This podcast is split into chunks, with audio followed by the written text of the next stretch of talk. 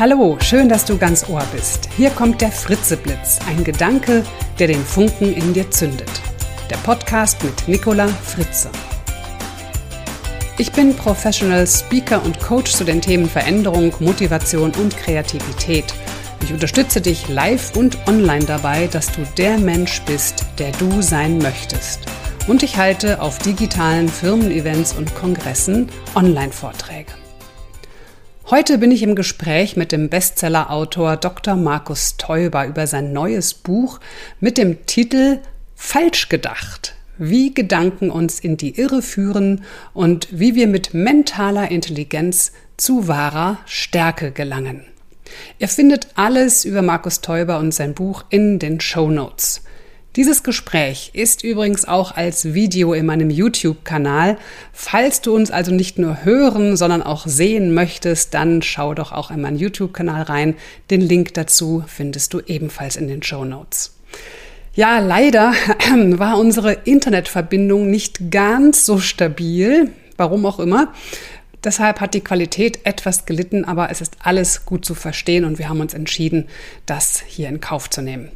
Ja, es geht darum, wie wir mit Gedanken unser Leben verändern, wie wir mentale Intelligenz trainieren können, auch bei Kindern übrigens. Es geht darum, warum es so schwierig ist, sich von Gewohnheiten zu trennen, obwohl wir wissen, dass es wirklich, wirklich viel besser für uns wäre, wenn wir uns etwas na, anderes oder Neues angewöhnen würden. Es geht darum, wie wir Menschen für Veränderungen gewinnen können und warum Selbstliebe Öl in das Feuer der Probleme gießt. Herzlich willkommen. Ich freue mich ganz arg, heute wieder euch einen spannenden Gesprächspartner vorstellen zu dürfen. Dr. Markus Teuber. Hallo Markus, schön, dass du da bist. Hallo Nicola, vielen Dank für die Einladung. Ich freue mich sehr. Ich freue mich auch. Wir hatten ja so etwa vor einem Jahr auch schon ein Gespräch zu deinem vierten Buch damals, Gedanken als Medizin. Und das war damals schon unglaublich spannend. Und wir hatten auch sehr, sehr viele Downloads. Und ich freue mich, dass wir heute über dein fünftes neues Buch sprechen dürfen. Und ich halte schon mal in die Kamera, weil das ist einfach ein super Buch. Falsch gedacht, ja. Da hat man gedacht, man hat gedacht und man hat doch noch falsch gedacht. Ne? Oder wie heißt es so schön, denke nie gedacht zu haben, denn das Denken der Gedanken ist gedankenloses Denken. So, mehr Sprüche fallen mir jetzt aber auch nicht mehr ein. ja, wer ist Markus? Glaube nicht alles, was du denkst.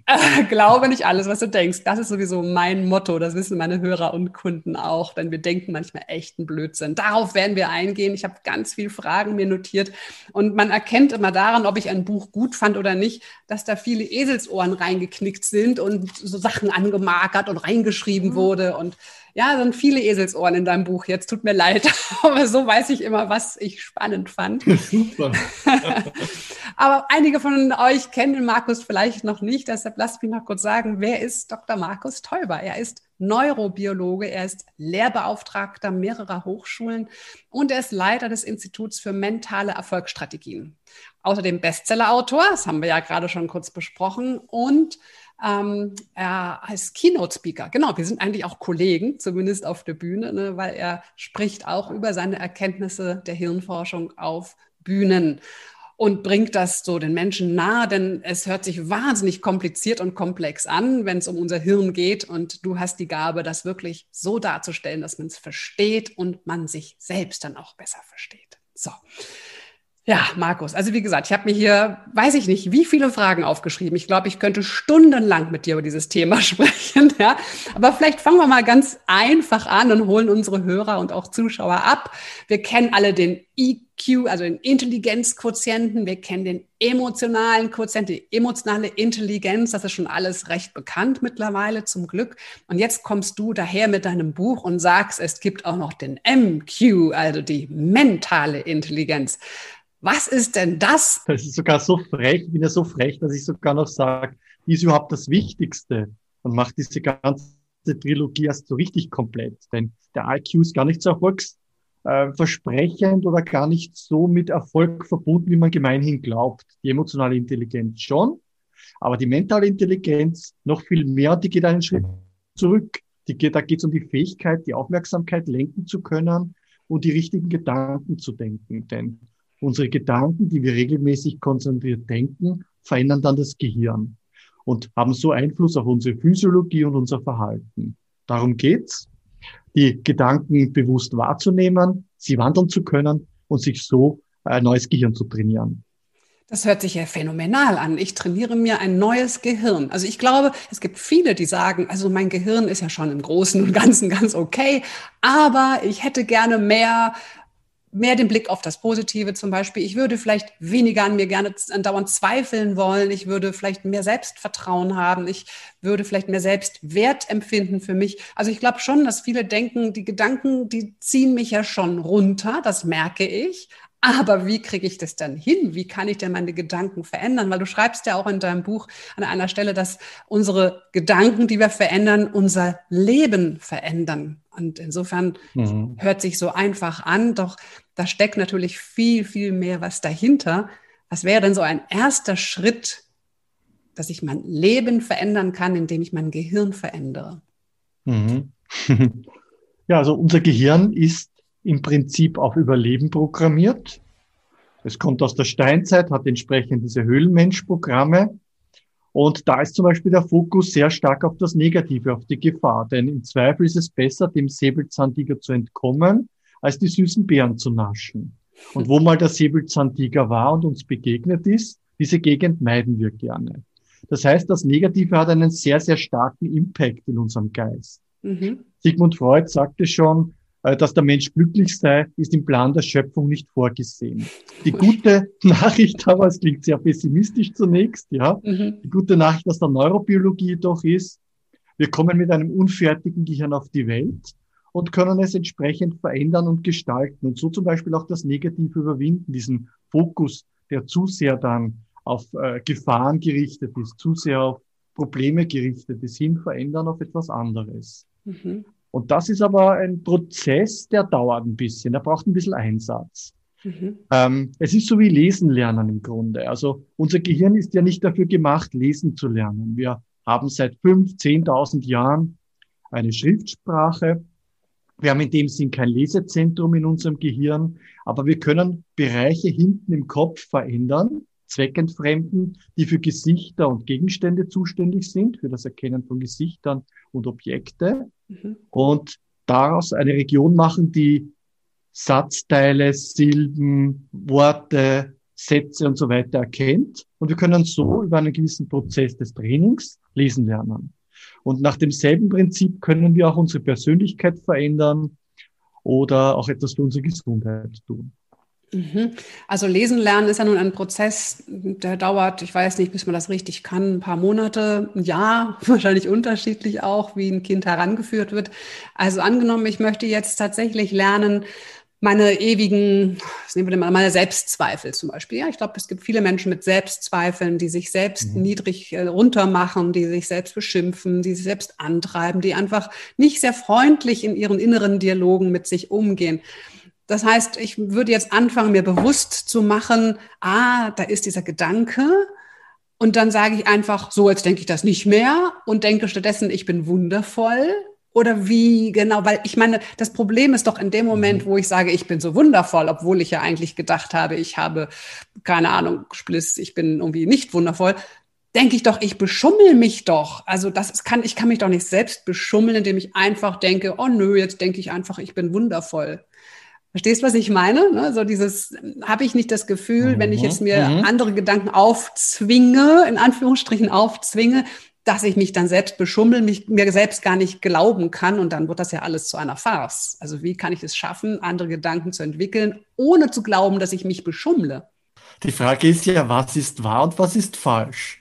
Weil unser Gehirn, und das ist der Grundtenor des Buches, ist ein notorischer Lügner. Es suggeriert uns ständig, wie die Welt zu sein hat. Es denkt gerne faul, es denkt gerne egoistisch und es ist ganz, ganz stark auf die Vergangenheit fixiert. Und wenn ich solche Muster erkenne in meinem Denken, diese alten, veralteten Programme, dann kann ich sie auch beginnen zu hinterfragen. Und im Prinzip geht es nicht darum, ist der Gedanke richtig oder wahr, sondern ist er für mich nützlich und förderlich oder hemmt er und, und, und, und schädigt mich. Und daher ist dieser Ansatz eigentlich sehr, sehr pragmatisch. Unser Gehirn halluziniert sich sowieso seine Wirklichkeit. Warum gestalte ich sie nicht so, wie sie für mich gut ist? Mhm.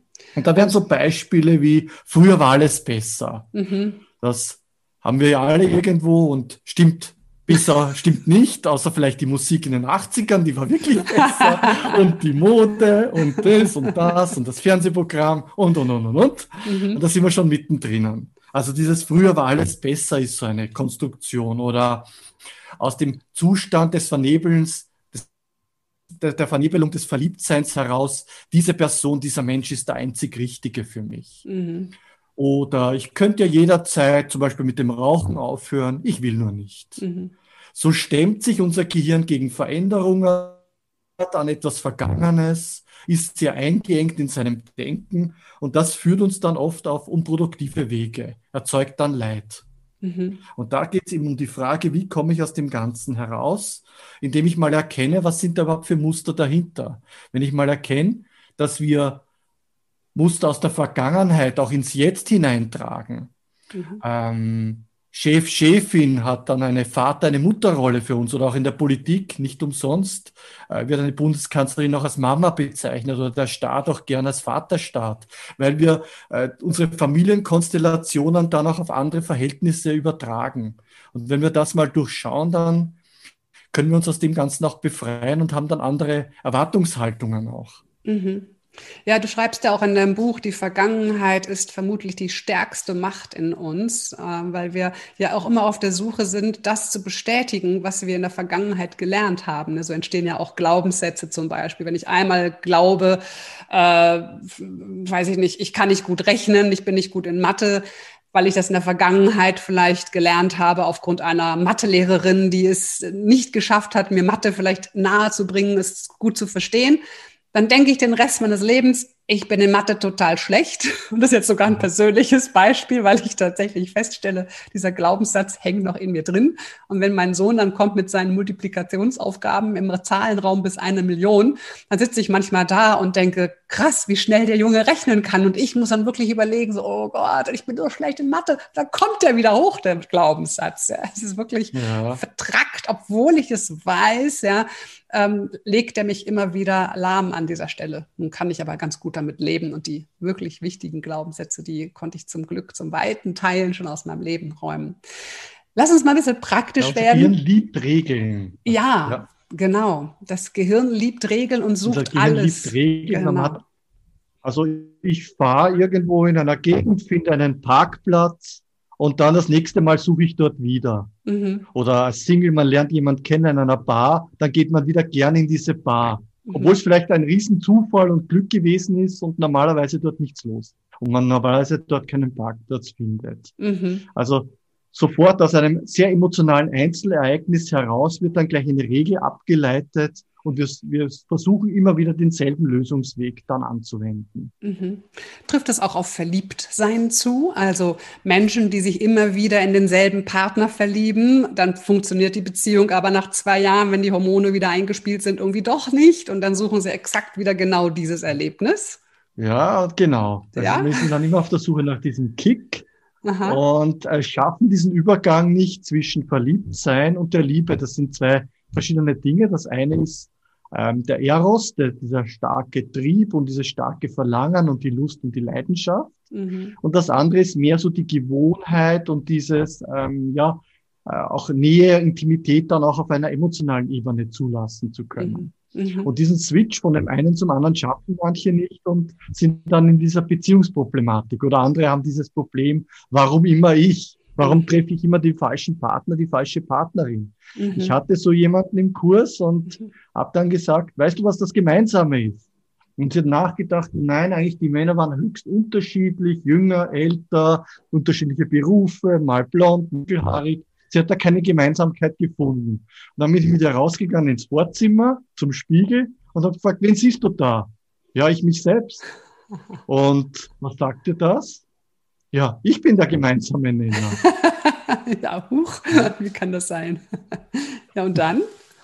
Und dann muss man eben sozusagen im Denken mal erkennen, was ist es genau, mhm. was ich eigentlich da mache, was dann dazu führt, dass es nicht klappt. Mhm. Ja, zu einer Beziehung gehören ja immer zwei. da eigentlich unbewusst aus. Mhm. mhm. Ja, mhm. ja, sehr schön. Du schreibst in deinem Buch relativ am Anfang, äh, beschreibst ein schönes Experiment mit einem Arm. Ich hoffe, du weißt jetzt, welches ich meine, oder? Mhm. den Arm, den ich be bewegen möchte. Mhm. Ich fand das ganz spannend und wir haben ja hier auch ein Video heute dabei. Deshalb würde ich dich bitten, das Experiment mal kurz zu machen und zu zeigen, welcher Zusammenhang da besteht zwischen der Bewegung unseres Arms und unserer Gedanken. Mhm.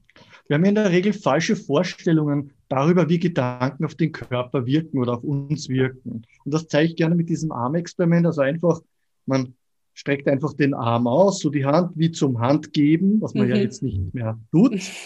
ähm, und, äh, und dann fasst man den Gedanken, die Hand entweder nach links oder nach rechts zu bewegen und mhm. beobachtet, was passiert. Und na, da also bewegt bei mir sich ist es so zum Beispiel, ist ein Unterschied. Bei mir ist es so, dass ich gar keine, keinen klaren, vollständigen Gedanken fasse. Die Hand geht jetzt nach rechts und sie geht nach rechts, mhm. sondern sie geht so impulshaft nach rechts oder nach links. Also ich habe irgendwelche Gedanken und dann kommt so ein Impuls mhm. und dann mhm. geht sie in eine mhm. Richtung. Und ich weiß nicht, wie war es bei dir, wenn du das Experiment machst? Ja, ich war jetzt natürlich total von dir geflasht. Muss mich mal auf meine eigene Hand nochmal konzentrieren. Aber wenn ich sage, so Hand, du gehst nach links, dann geht sie nach links. Aber ich mache es dann mhm. sehr bewusst. Ja. Also wenn ich jetzt dir gerade zugehört habe und nebenbei das versucht habe, da war das eher so, die Hand hat gemacht, was sie wollte. Aber wenn ich jetzt mich fokussiere, sagt Hand, geh jetzt mhm. nach links, dann geht sie nach links. Ja. Mhm. Schon. Und das ist eigentlich schon die mentale Intelligenz, die du hast, auch wow. weil du in die Richtung ja sehr viel schon machst und auch trainiert bist. Du kannst sehr gut fokussieren, einen klaren, konzentrierten Gedanken fassen, mhm. anderes ausblenden und dann das umsetzen im Körper. Das heißt, Viele, hier fängt das schon an. Das, dann ja. ganz kurz nochmal nachfragen. Hier mhm. fängt das schon an, die mentale Intelligenz. Ja. Das heißt, ein, kann ich das ja auch trainieren? Kann ich ja auch sagen, okay, ich setze mich mal kurz hin, nehme den Arm und sage bewusst, Arm geht nach links. Und da fängt es an, dass ich die mentale Intelligenz trainieren kann. Mhm über Konzentration, Fokus, andere Gedanken ausblenden und wirklich einfach dann tun, was der Gedanke da auch vorgibt. Genau. Mhm. Hört sich erstmal einfach an.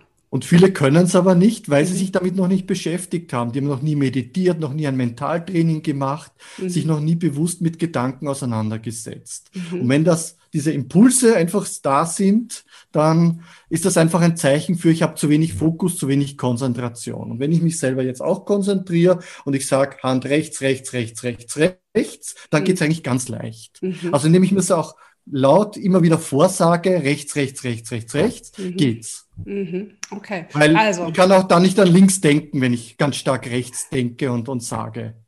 Das ist mhm. wirklich eine einfache mentale Übung. Also für alle, die das noch nicht gemacht haben, die noch nicht so diese mentale Fokussierung trainiert haben in ihrem Leben, würde ich sagen, ist das eine wunderbare Einstiegsübung. Ganz einfach mal sich zu sagen, wo geht meine Hand? Kann man ja mit allen anderen Körperteilen auch machen. Ich kann es ja auch, mhm. Kopf dreht sich nach rechts, ne? kann ich ja alles machen. Und vielleicht ist das auch für Kinder ein guter Einstieg, denn das wollte ich auch gerne mit dir besprechen. Wir haben jetzt durch diese vielen Lockdowns ja wirklich besondere Situationen für die Kinder und ich merke an meinem eigenen Sohn etwas, aber auch bei vielen anderen Kindern, das verändert die Kinder. Ne? Das, diese Ängste, die ja auch irgendwie immer in der Luft rumschweben durch Corona und die Eltern, die viel zu Hause sind plötzlich und die Eltern, die auch manchmal natürlich auch sich Gedanken machen, das geht ja direkt rüber.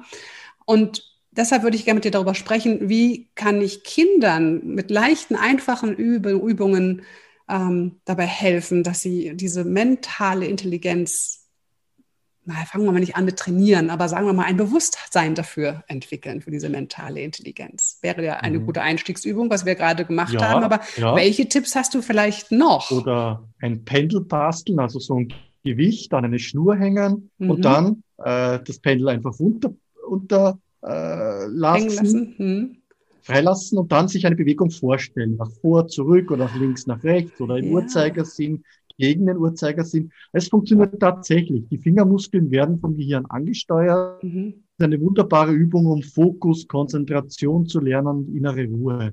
Weil wenn ich zu abgelenkt bin oder es zu sehr will, geht's nicht. Mhm. Wenn ich es mir gut vorstelle und spüre sogar die Bewegung, mir sie gut im inneren Auge auch sinnbildlichen kann, dann geht die Übung sehr, sehr leicht. Super schöne Idee, das mit dem Pendel. Das habe ich in meiner Hypnoseausbildung natürlich auch gemacht. Auf die Idee bin ich noch gar nicht gekommen, das mal auszuprobieren. Und das halt die Hand schön still, stellst dir nur vor, weil ich weiß, mein Sohn wird wahrscheinlich sofort mit der Hand jegliche Bewegung, es kreist schon, es kreist schon, mhm. weil bei mhm. dem muss es immer sehr schnell gehen. Ich habe keine Ahnung, von wem er das hat, ja. Aber dann werde ich sagen, halt die Hand schön still und jetzt stell dir vor, das schwingt von rechts nach links. Eine schöne Übung, danke. Das werde ich mal mitnehmen und vielleicht hat noch jemand Lust, das auch als Erwachsener mal auszuprobieren. Das ist auch für Erwachsene total spannend, diese Pendelgeschichte. Ja, ähm, mhm. ganz anderer Bereich ist noch, wie kann ich andere Menschen dabei unterstützen, dass sie Veränderungen anpacken. Also rausgehen aus dieser, ich will nicht, ich kann nicht, das ist doch doof, ich hab, wir haben ja viele Mitarbeitende, zum Beispiel in Unternehmen. Gut, die größte Veränderung haben sie jetzt schon genommen, die größte Hürde, dass plötzlich alles eben online stattfindet. Ja, aus ja, Schmerz heraus. genau, wenn wir uns bedroht fühlen, wenn es nicht anders geht, dann lernen mhm. wir auch sehr schnell. Aber trotzdem stelle ich fest, gerade im Coaching, auch mit Führungskräften, da gibt es immer noch sehr viel Schwierigkeiten, Veränderungen anzupacken. Also wie kann ich Mitarbeitende darin begleiten, darin unterstützen, Veränderungen anzupacken? Ja, es ist ja sehr komplex, das Thema. Und ähm, 91 kam ja dieses berühmte Buch Mythos Motivation von Spreng auf den Markt, hm. das so kurz zusammengefasst sagt, die Führungskraft ist immer äh, schuld sozusagen und, äh, und eigentlich kann man nicht motivieren, nur demotivieren. Ähm, bisschen hat sich seit diesen 30 Jahren ja die Wissenschaft weiterentwickelt und ähm, grundsätzlich einmal sich selbst zu erkennen, was sind meine Motive, kann mir mal sehr helfen. Also es muss ja im Prinzip jeder Motivation auch finden. Da kann natürlich eine Führungskraft wie ein Coach mir dabei helfen, mich unterstützen oder ein externer Coach. Ähm, aber es geht im Prinzip darum, was, was motiviert mich, was treibt mich an. Ist es die Sicherheit? Ist es Wachstum? Ist es Anerkennung? Da gibt es verschiedenste Modelle. Mhm. Und wenn man das mal so ein bisschen durchschaut hat, ja, was sind so meine Top 3 und in welcher Reihenfolge, ähm, und wie kann ich die in meinem Job finden, dann ist da schon sehr, sehr viel getan. Dann geht dieses nicht nur die Motivation nicht nur weg von oder raus aus dem Schmerz oder aus der Notwendigkeit heraus durch was, sondern es geht hinzu. Ich mhm. möchte etwas Bestimmtes für mich auch erreichen.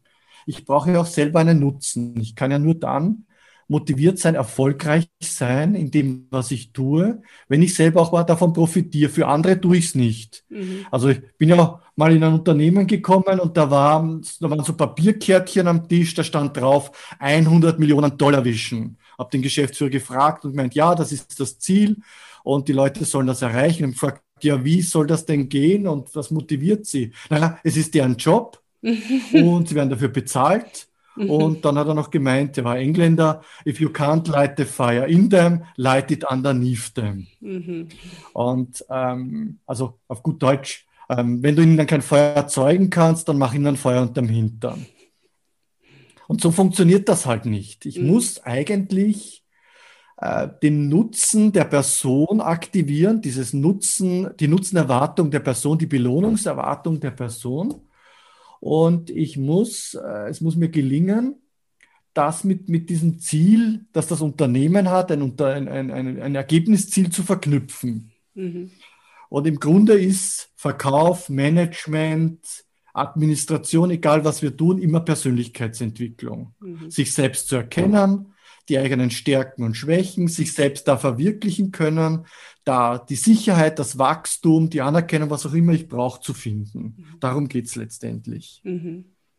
Ja, also ich und denke. Das ist natürlich ein, ein Prozess. Ein Prozess. ja. ja. Ja, genau. Also ich denke, das ist natürlich der mhm. zentrale also, Punkt, der Nutzen, dass ich sehe, welchen Sinn hat es für mich, wenn ich mich verändere, was habe ich davon. Ähm, und zugleich denke ich, was auch eine große Rolle spielt, wenn es um Veränderungsprozesse geht, und das spüren wir hier auch gerade jeden Tag, ist auch, habe ich die Energie, etwas anders zu machen? Also ich kenne viele, die sind einfach erschöpft und sind froh, wenn sie einfach alles so im Funktionsmodus lassen, sage ich mal, dass alles irgendwie weiterläuft. Und wenn dann noch einer daherkommt und ich sag mal, ein banales Beispiel, wir bauen jetzt eine andere Software ein, dann merke ich, dann ist da so, oh Gott, das auch noch, ja, weil die Menschen einfach so erschöpft sind, dass sie gar nicht manchmal die Veränderung bewältigen können, obwohl sie es vielleicht wollen.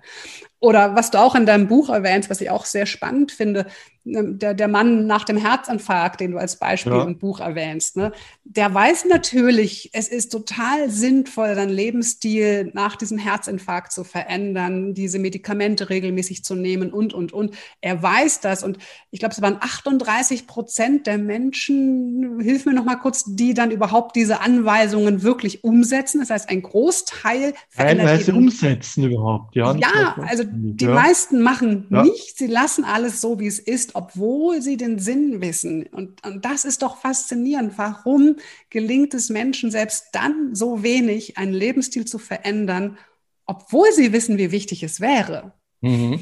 Erfolg beginnt im Kopf und meistens bleibt er auch dort. Ja, genau. Und zwar bleibt er in der Regel im Stirnhirnbereich. Ja.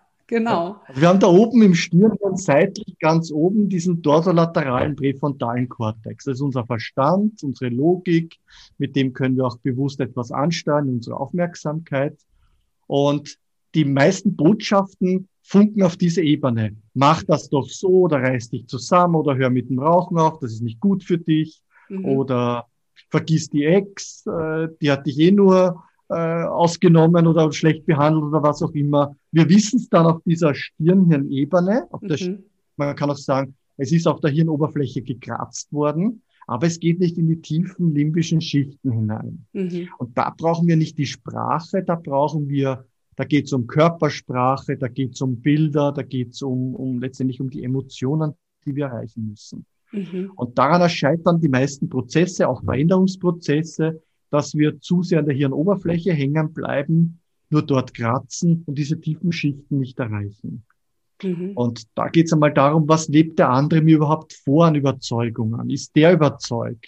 Wenn der Arzt kompetent und empathisch rüberkommt, schießt der Placebo-Effekt gleich, gleich um, um, um das zigfache hoch, um zig mhm. Prozentpunkte hoch, weil äh, ja das Unbewusste so stark in uns darauf reagiert was der andere uns da vormacht. Mhm. 80 Prozent unseres Lernens geht über Imitation. Mhm. Wenn die Führungskraft nicht der Fels in der Brandung ist, ja, wie sollen es die Mitarbeiter sein und sich sicher genug fühlen? Mhm. Und, und wie schaffe ich es jetzt, ähm, wenn ich jetzt vielleicht so einen Fall habe, wie ich weiß, ich müsste meinen Lebensstil verändern, Rauchen aufhören, Ernährung, keine Ahnung, Sport, ja, also das übliche, die üblichen drei, mhm. sag ich mal. Wie schaffe ich es denn jetzt, von der Sprache in meiner Großhirnrinde in den Körper zu kommen. Also was genau muss ich denn tun, diese Bilder, diese körperliche Wahrnehmung ähm, zu befeuern, damit ich dann tatsächlich reinkomme und sage, ich höre jetzt auf mit dem Rauchen, ich gehe jetzt einmal am Tag eine halbe Stunde spazieren. Also wie komme ich denn jetzt wirklich vom Kopf in den Körper? Also mhm. dass der gute Vorsatz nicht im Kopf hängen bleibt, sondern tatsächlich in die Umsetzung kommt. Was wäre da ein erster guter Schritt für? Also es gibt so ein paar Regeln, nachdem unser Gehirn eben tickt und in dem Fall wie Gewohnheiten sich zusammensetzen und einschleifen. Mhm. Und zwar besteht eine Gewohnheit immer aus drei Teilen. Es gibt den Reiz, das Ritual selber, die Gewohnheit mhm. und die Belohnung. Und äh, der Reiz ist einmal das eine, der muss möglichst konstant bleiben. Also wenn ich laufen beginnen möchte, dann lege ich mir die Laufschuhe auf einen bestimmten Ort und laufe immer zur selben Zeit. Ich sage Montag, Mittwoch, Freitag, 7 Uhr. Da bringe ich Rhythmus rein, Rhythmik rein. Mhm. Ähm, wenn ich ständig variiere und, und, äh, und mal den Häuserblock laufe, mal im Wald, mal im Park und so weiter, das Gehirn hat nicht die Möglichkeit, das rasch einzuschleifen als Gewohnheit. Mhm. Das ist mal ganz wichtig. Dann Schritt für Schritt. Wir wollen meistens zu schnell zu viel. Mhm. Und wenn wir jetzt wild laufen beginnen, fünf Kilometer Dauerlauf, dann haben wir keine Freude dran, kriegen Seitenstechen und sagen, mhm. das ist jetzt blöd.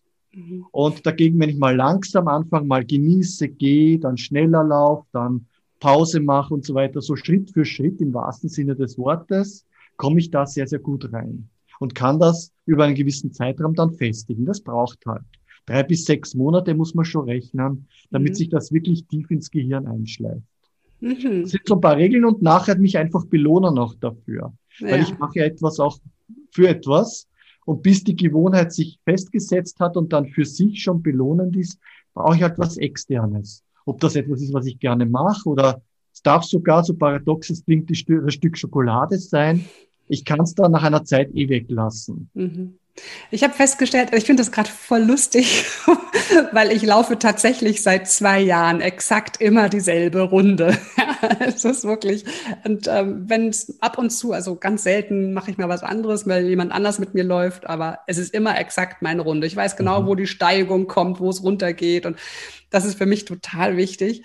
Und zum Thema Belohnung wollte ich noch sagen, dass ich für mich festgestellt habe, dass allein das Gefühl danach, so dieses, wie fühlt es sich an, wenn ich dann laufen war, ich habe es geschafft, ich habe vielleicht heute sogar den Schweinehund überwunden, weil es minus vier Grad und geregnet, oder keine Ahnung, ne, geregnet nicht bei minus vier Grad, aber weil ich meinen Schweinehund vielleicht überwunden habe, ja. Und dann dieses Gefühl allein, ha, Nicola, ich habe es gemacht, trotz Regen, trotz irgendwas und ich habe es geschafft und jetzt spüre mein Körper und ja, der fühlt sich jetzt gut an. Ja, ich war heute Morgen gerade laufen, deshalb kann ich das auch gerade so nochmal nachempfinden. Ja? Ähm, ich finde, das allein ist auch schon eine Belohnung. Allein so ein Gedanke, wie ich habe mich überwunden. Ja, sagt ja auch mal, Glück ist eine Überwindungsprämie. Das finde ich ja. so treffend. Ja. Und dann kann natürlich am Nachmittag trotzdem noch die Schokolade kommen von mir aus, die lasse ich mir auch nicht nehmen. Aber es reicht manchmal alleine schon der Gedanke, ich habe es gemacht, ich habe es geschafft. Das finde ich ja, schon. Ja, wunderbar, genau. Ne? Der Fokus ist oft so stark aufs Problem, dieses Überwinden zum Beispiel oder wie anstrengend es ist mhm. und viel zu wenig beim Auskosten und bei den Positiven, die das Ganze auch hat. Ja. Wir, wir, fokussieren so gern aufs Problem und vernachlässigen die Lösung oder das Angenehme, das Gute. Und das können wir aber ganz bewusst ansteuern, weil oben dieses Stirnhirn eben willentlich steuerbar ist, mhm. weil unsere Aufmerksamkeit sich kontrollieren lässt. Genau. So können wir auf das oder auf die Frage von vorhin auch mit, mit Lockdown und so weiter an den Kindern, auf das Kontrollierbare zu fokussieren. Das ist wichtig. Mhm. Wenn ich aufs Unkontrollierbare fokussiere, dann stresst es mich, dann habe ich das Gefühl, ähm, ich bin den Dingen ausgeliefert. Mhm. Und wenn ich aufs Kontrollierbare fokussiere, dann reduziert das den Stress und hebt die Selbstwirksamkeitsüberzeugung. Und die Ganz ist so wichtig. wichtig ganz wichtig, was du gerade sagst. Und deshalb finde ich, ist auch Struktur, gerade jetzt im Alltag mit Kindern, wenn die Schulen zu sind, total wichtig, dass Kinder wirklich ihre Rituale, ihre Regeln haben, dass sie genau wissen, auch wenn ich länger schlafen könnte, spätestens um acht, ne, gibt's Frühstück mhm. und, und dann ist um neun spätestens Homeschooling geht's los. Und diese Struktur, die Rituale, die haben uns wirklich echt gut getan. Nicht nur unserem Kind, ja. sondern auch mir hat es gut getan, dass ich genau wusste, mein Tag hat diesen Ablauf. Ja, das, das ja unser genau, Hirn ja. braucht Regeln. Ne? Das finde so ich ist, äh, ja. nochmal ein ganz schön wichtiger Hinweis. Jetzt sprichst du in deinem Buch auch über Meta-Meditation. Mhm. Fand ich sehr spannend. Was ist, ich glaube, das ist ein Begriff, der noch nicht so verbreitet mhm. ist. Was ist Meta-Meditation und wie hilft sie mir? Was tut sie mit mhm. mir? Also es ist eine Form, wie ich eben ganz gezielt, konzentriert und wiederholt einen Gedanken fassen kann und trainieren kann. Mhm. Und dieser Gedanke dann auch ein Gefühl auslöst, damit das Ganze nochmal viel, viel stärker wird und verhaltensprägender wird. Und zwar gibt's, das kommt aus der fernöstlichen Tradition heraus, ähm, die Meditation, wo ich so dann in dieser Meditation mir vorstelle oder vorsage in Gedanken, möge ich oder mögest du, so kann man mal beginnen, mögest du glücklich sein. Mhm. Ich kann mir zum Beispiel vorstellen, ich schließe meine Augen, stelle mir vor, ein Kleinkind, ein Baby, das schaue ich an, das schaut mich an, lächelt vielleicht sogar und dann sage ich in Gedanken zu dem Baby, mögest du glücklich sein. Mhm. Und da spürt man dann oft so ein wohliges Gefühl, gerade so im Brustbereich Wärme, dann, dann, dann merkt man ja, dieser Gedanke, der wirkt tatsächlich auch im Körper und, äh, und kann das dann auf sich selbst übertragen, also im nächsten Schritt dann sagen, möge ich glücklich sein. Und so kann ich mich dann programmieren. Bei der Affirmation, ich bin glücklich, mhm. äh, gibt es halt das Problem, dass ich mich selbst davon erst überzeugen muss, überreden muss. Genau. Aber ich bin doch gar nicht glücklich. Ich bin glücklich, genau. glücklich. Und dann muss man schauen, wer gewinnt. Genau. Ähm, ich beschummel mich doch nicht selber. Ne? Da ja, genau. genau ja. Das ist eine Eingangsfrage, genau. Und bei der Metta-Meditation aber, möge ich glücklich sein, dem kann ich zusprechen, zustimmen. Mhm. Mhm. Ja, ich wünsche mir ja was, was gut mhm. ist. Oder möge ich ähm, innere Ruhe haben oder möge ich äh, diese oder jene Tätigkeit erfolgreich zu Ende bringen. Solche mhm. Dinge kann ich mir wünschen. Mhm. Und das Gehirn erzeugt da keinen Widerstand, sagt, ja, passt, stimmt, ist okay. Und ich habe dann auch noch ein positives Gefühl. Also dann geht es wirklich in diese tieferen Schichten eben mhm. und bleibt nicht nur an der Hirnoberfläche hängen. Und warum soll ich mir jetzt ein Baby vorstellen? Kann ich mir nicht auch jemanden vorstellen, den ich kenne? Mein eigenes Kind, mein ja. Mann, meine Eltern. Ja. Das geht, geht genauso. Ja, oder ein Tier, ein, ein Welpe, ja. Mhm. mhm. Also es soll einfach zu mir passen. Ist auch klar nicht, wenn ich einen unerfüllten Kinderwunsch habe, dann kann das eher negativ sein und mich stören. Mhm. Und darum muss jeder natürlich das für sich richtige Bild dann auch finden. Mhm. Also es soll ein Bild sein von einer Person, die, die ich mag und der ich aus vollem Herzen sagen kann, mögest du glücklich sein. Mhm, so, genau, das ist ja. der erste Schritt. Und im zweiten Schritt wende ich dann den Satz auf mich an und sage, möge ich glücklich sein. Mhm. Oder möge ich. Genau, und schau, sein. dass ich das gleiche Gefühl im Körper mhm. dazu bekomme. Genau, und das finde ich mich ganz wichtig. Das geht um dieses, dieses warme Gefühl in der Brust oder wo auch immer ich das spüre. Ne? Ich, ich brauche diese körperliche Empfindung dabei, während ich diesen Satz sage. Ne? Und das möchte ich hier nochmal unterstreichen, weil viele denken dann, ja gut, jetzt sage ich hier, möge ich glücklich sein und hm, tut sich irgendwie nichts, aber es muss wirklich empfunden werden aus tiefstem Herzen, in dieser wohligen Wärme, wo auch immer ich das spüre. Möge mhm. ich glücklich sein. Im Sinne von, ja, möge ich, ich, ich, ist ja wie du sagst, Segnung eigentlich, kann man sagen. Ne? Ist da vielleicht ein bisschen her, weit mhm. hergeholt, aber es ist ein sehr warmes, sehr inniges Gefühl auf jeden Fall. Ja. Prima. Jetzt meine letzte Frage, denn ich sehe, die Zeit fliegt ja hier davon mit dir. Aber ich habe noch eine Frage, die ich wirklich, die brennt mir unter den Nägeln. Und zwar spannende These, die du in deinem Buch aufstehst selbst aufstellst. Du sagst, Selbstliebe gießt Öl ins Feuer der Probleme. Und da habe ich gedacht, wow, ja, da spricht mir ein Mann aus dem Herzen. Ich habe mich noch nie wirklich getraut, diesen Gedanken in der Öffentlichkeit zu formulieren. Aber tatsächlich habe ich schon häufiger geglaubt, dass wir so sehr auf uns selbst fixiert sind, ja, dass es mir gut geht. Und das ist ja schon auch wichtig. Aber manchmal denke ich, wir übertreiben es auch so ein bisschen. Und mm. deshalb würde ich gerne zum Abschluss mit dir noch darüber sprechen, warum bist du der Meinung, dass Selbstliebe Öl in das Feuer der Probleme schüttet? Was ist da dran? Ja, also die, die These dahinter ist, dass wir sehr, sehr ichhaftig sind.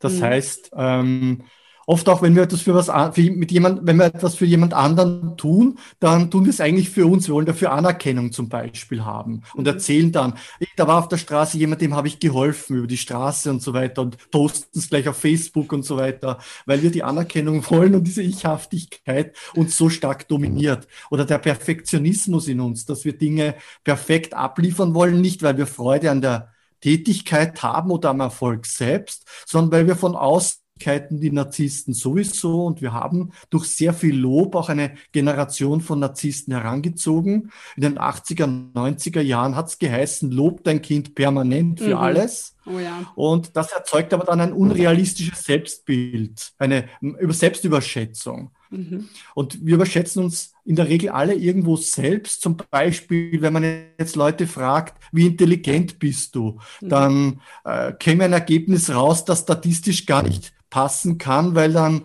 käme keine 100 raus als Durchschnitt, sondern 120 oder 130. Mhm. Oder wir haben momentan in im deutschsprachigen Raum, sage ich mal ganz allgemein, 100 Millionen Virologen, alle wissen es besser und wissen, was zu tun ist und, und, und, und, sind ganz böse und wütend, wenn jemand anderer Meinung ist. Mhm. Ähm, Männer neigen dazu, wenn eine Frau zu nett ist, das gleich als Interesse zu, zu verkennen, mhm. haben auch ein sehr positives Selbstbild, wenn es um ihr eigenes Aussehen geht, also auch mit Glatze und mit dicken Bauch und so weiter kann man sich das schönreden und sagen, das macht mich jetzt attraktiv und so weiter. Mhm. Also wir haben viele, viele Dinge in uns, wo wir unser Ich, unser Ego sehr, sehr stark nähern, wo wir stark in dieser Ichhaftigkeit sind. Mhm. Und die Idee ist eigentlich nicht neu. Es sagt eigentlich schon Buddha, kein Ich, kein Problem, jetzt mhm. ganz einfach übertragen. Das Ich ist mhm. eine Täuschung. Wenn du diese Täuschung überwindest, dann bist du glücklich. Ähm, Freud spricht vom primären Narzissmus, der in uns ist. Als Baby muss sich alles um uns drehen und diese kindlichen Muster tragen wir dann auch ins Erwachsenenalter hinaus. Ähm, und der Philosoph Martin Buber sagt, wir finden über, vom Ich über das Du zum Wir. Und mhm. um das geht's. Oder Viktor Frankl um die Selbsttranszendenz. Mhm. Einen Sinn in der Welt zu finden, der über mich selbst hinausgeht. Im Du, in der anderen Person oder in einer Vision, in einer Idee äh, für die ich dann aufgehe und lebe. Also weg von diesem Ich-Haften hin zu, zu etwas Größerem, zu, zu größeren Zusammenhängen. Mhm. Und indem ich mich als Depressiver halt mit mir selbst und meinen Sorgen beschäftige, als Perfektionist mit, wie komme ich mit meiner Leistung an, als, als, als Narzisst ständig dies, die, diese, diese Überlegenheit brauche, bin ich halt in dieser Falle drinnen. Mhm. Und da setzen halt manche fälschlicherweise an und glauben, die haben zu wenig Selbstwertgefühl, die haben zu wenig äh, Ich-Stärke und das muss man noch mehr stärken. Und das ist aber dann das Öl, das ins Feuer gegossen wird. Das heißt. Also die Idee ähm, stammt gar nicht so sehr von mir, aber ich bringe sie halt neurobiologisch in dem Buch dann auf den Punkt. Mhm. Das heißt, tatsächlich kann ich mich zu sehr mit mir und meinem Wohlergehen beschäftigen und dadurch immer mehr entdecken, wie schlecht in Anführungsstrichen es mir ja eigentlich geht und komme in so eine Art äh, Selbstoptimierungsspirale, ja. die irgendwie ins Unendliche geht, weil natürlich bin ich nicht perfekt und ich werde immer etwas finden, woran ich arbeiten kann, worin ich mich verbessern kann. Ja, aber ich nehme das auch wahr, dass manche Menschen das wirklich auch ein bisschen übertreiben. Zugleich bin ich auch ein Mensch, der immer auf meine Hörer kennen das Bild schon, auf das Flugzeug hinweist, bei Druckabfall, Sauerstoffmaske zuerst mir selbst draufsetzen und dann den anderen helfen.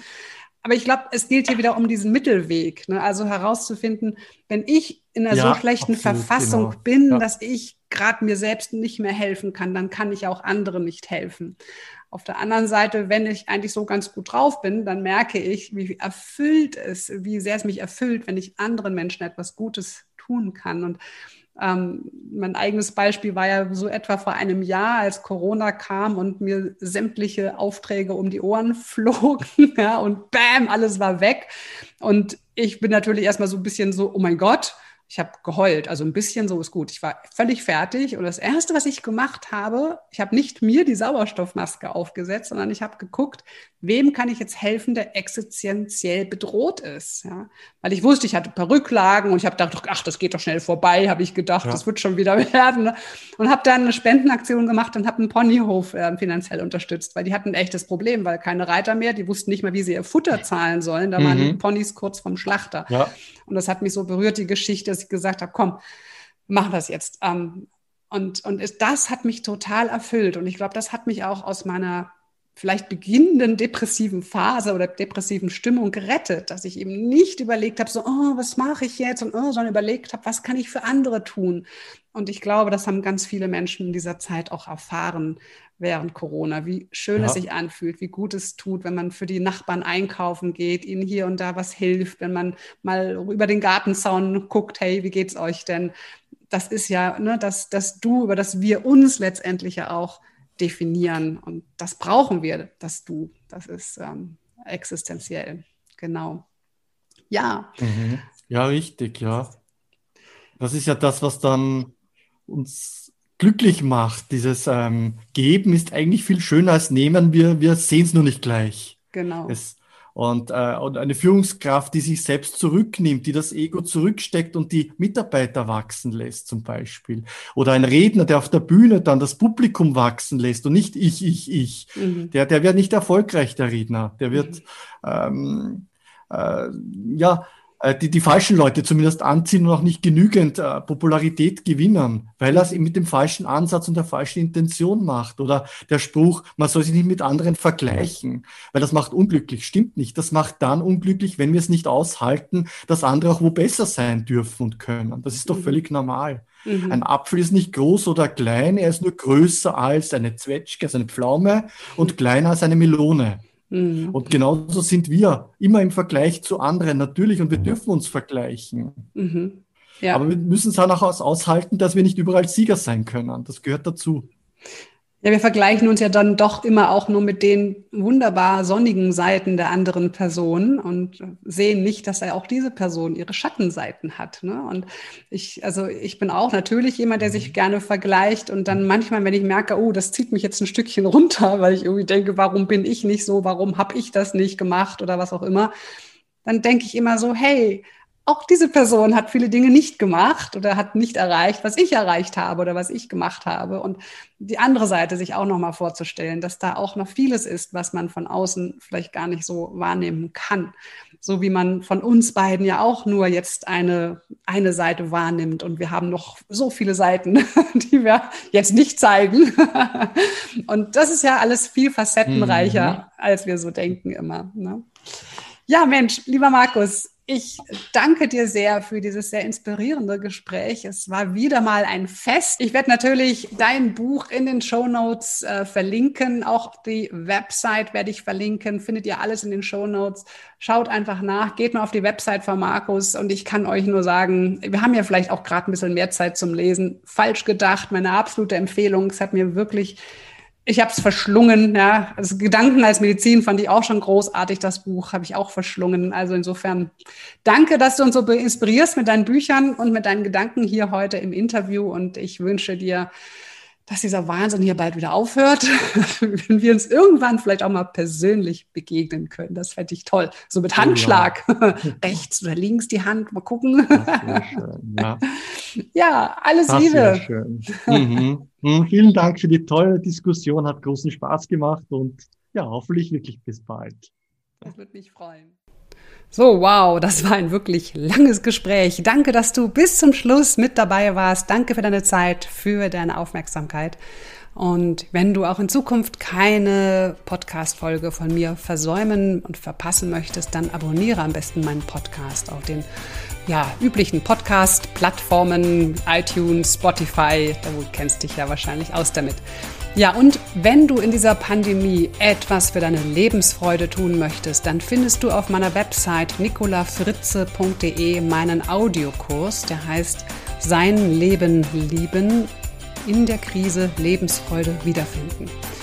In diesem Sinne wünsche ich dir ganz viel Freude bei dem, was du heute noch so tust und bleib gesund und zuversichtlich. Bis zum nächsten Mal. Tschüss, das war die Nicola.